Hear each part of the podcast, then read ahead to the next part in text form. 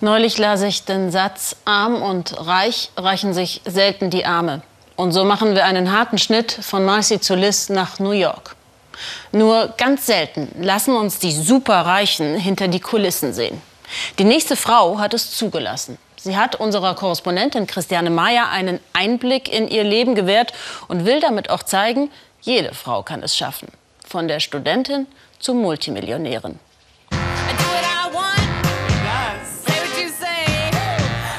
Sie hat es geschafft. Cool, selbstbewusst und unabhängig. Liz Elting ist eine der reichsten Frauen der USA. Alles selbst erarbeitet.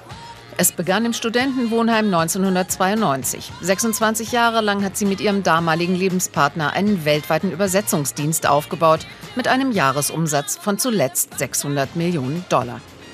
Vor zwei Jahren und nach einem jahrelangen Rechtsstreit hat sie ihren Anteil verkauft und eine eigene Stiftung aufgemacht. Zeit, zurückzublicken.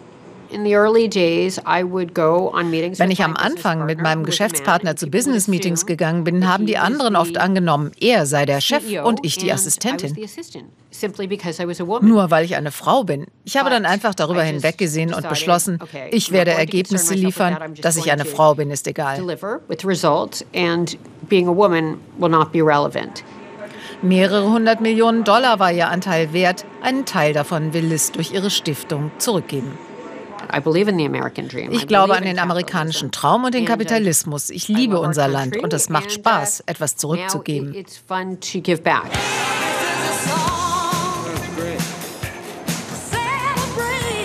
Damit der amerikanische Traum auch für andere Frauen Wirklichkeit werden kann, will es mehr als finanzielle Unterstützung weitergeben.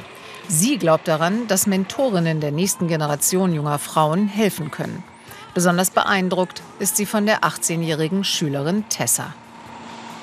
Liz begleitet Tessa in einen Klassenraum der St. Marks Schule in Harlem, um Tessas Projekt hautnah zu erfahren.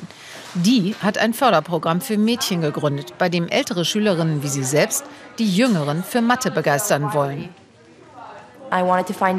Ich wollte einen Weg finden, Mädchen, die Mathe mögen, zu ermutigen, weiterzumachen und Spaß daran zu haben. Am besten läuft das, wenn die Mädchen unter Mädchen bleiben. GLAM steht nicht für Glamour, sondern Girls Learn Advanced Math. Mädchen lernen höhere Mathematik.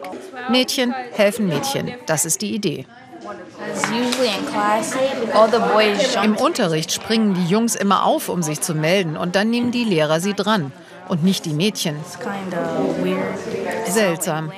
Und hier sind wir alle gleich und alle helfen einander. Viele hier haben ihre Noten schon deutlich verbessert und Spaß haben sie auch. Ziel erreicht. Frauen sind weitergekommen, weil sie in Gruppen zusammengearbeitet haben und gemeinsam für eine Sache oder für sich selbst gekämpft haben. Das hier ist ein großartiges Beispiel. Ich freue mich, wenn Tessa und Glam wachsen. Tessa and Glam do more of it to see it grow. Liz und Tessa treffen sich regelmäßig, manchmal auch in Liz Apartment in der Park Avenue. Denn Tessa will ihre Organisation erst in den USA und dann weltweit groß herausbringen. Ich gehe ja noch in die Highschool. Liz hat mir sehr geholfen. Ich wäre nicht, wo ich bin, ohne ihren Rat. Das ist brillant und notwendig. Wir brauchen mehr Frauen in den Naturwissenschaften. Es gab sie zwar immer im Hintergrund, aber sie konnten nicht aufsteigen wie die Männer. Ich bin begeistert, dass Tessa dabei hilft. Bildung ist für Liz die Voraussetzung für Erfolg. Dazu gehört die Mittelschule in Manhattan genauso wie die renommierte NYU, die New Yorker Universität. Hier an der Stern School for Business wird die nächste Generation Unternehmerinnen ausgebildet. Deshalb hat Liz der Uni gerade 5 Millionen Dollar für Frauenstipendien geschenkt. Auch hier sind es junge Frauen wie Jessica, die von Liz profitieren.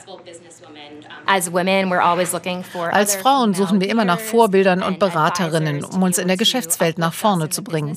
Deshalb ist es inspirierend zu sehen, dass eine so erfolgreiche Unternehmerin unsere Business-Schule unterstützt.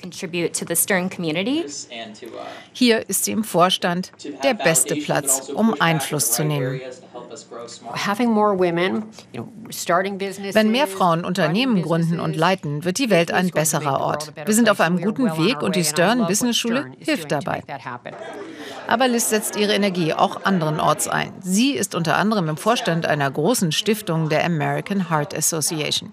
Hier beträgt die Frauenquote übrigens 70 Prozent. Wir sollten in allen Vorständen 50 Prozent Frauen haben. Manchmal gibt es das zwar schon, aber wir sind noch nicht da. Wir müssen hart daran arbeiten. Es gibt Fortschritt, aber in dem Bereich gibt es auch noch viel zu tun.